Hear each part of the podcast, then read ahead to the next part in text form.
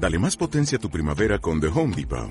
Obtén una potencia similar a la de la gasolina para podar, recortar y soplar con el sistema OnePlus de 18 voltios de Ryobi desde solo 89 dólares. Potencia para podar un tercio de un acre con una carga. Potencia para recortar el césped que dura hasta dos horas. Y fuerza de soplado de 110 millas por hora. Todo con una batería intercambiable. Llévate el sistema inalámbrico OnePlus de 18 voltios de Ryobi. Solo en The Home Depot. Haces más. Logras más.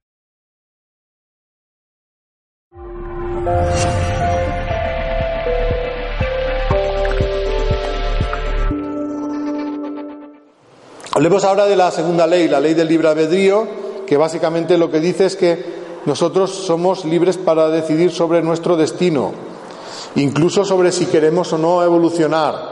Es decir, que solo puede haber evolución en libertad.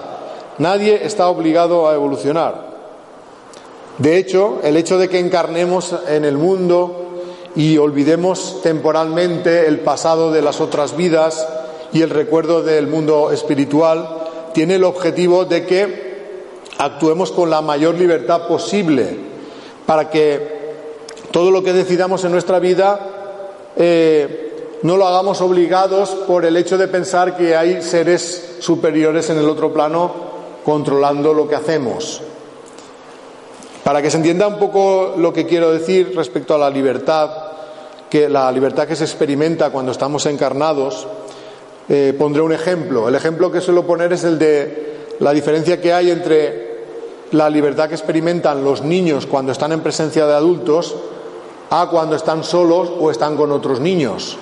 Cuando los niños están en presencia de adultos, en realidad no se sienten totalmente libres, porque saben que determinadas cosas, si las hacen, eh, van a ser castigados o los adultos les van a, amonestar, ¿no?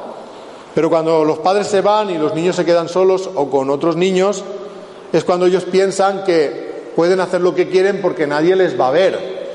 ¿no? Y entonces los pequeños ponen los dedos en el enchufe, rayan las paredes, los adolescentes organizan macrofiestas, que saben que tienen que arreglarlo todo antes de que vengan los padres, y es ahí donde realmente ellos actúan tal y conforme son.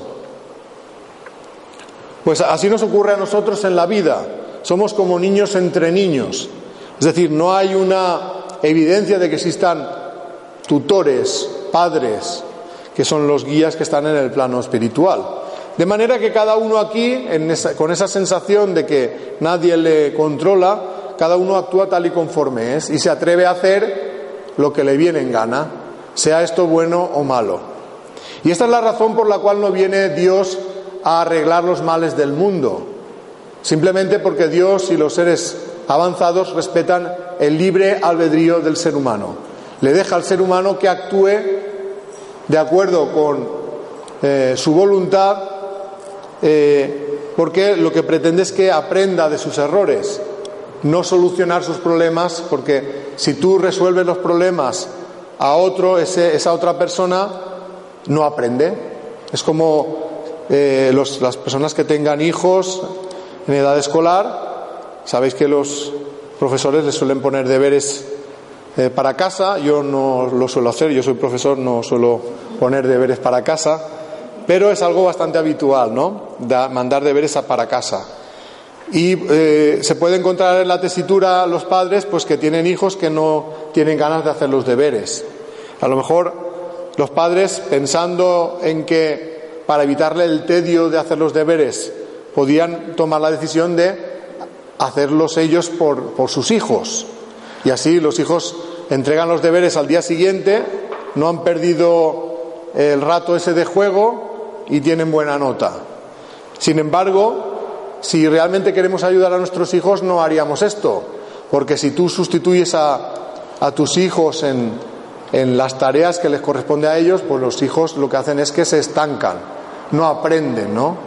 Lo lógico sería, pues, sentarte con ellos, que sean ellos los que se pongan a hacer los deberes y tú actuar de consultor para resolver las dudas que ellos tengan. Pues eh, así es como actúa el mundo espiritual con los seres humanos nos deja a nosotros la responsabilidad de hacer frente a nuestros deberes. No vienen a solucionarlo ellos. Eso no quiere decir que nos dejen solos. Están ahí como consultores. Nos ayudan cuando nosotros nos vemos en una encrucijada y no sabemos salir de ella. Pero aquello que nosotros podemos asumir, ellos dejan que seamos nosotros los que lo, lo resolvamos.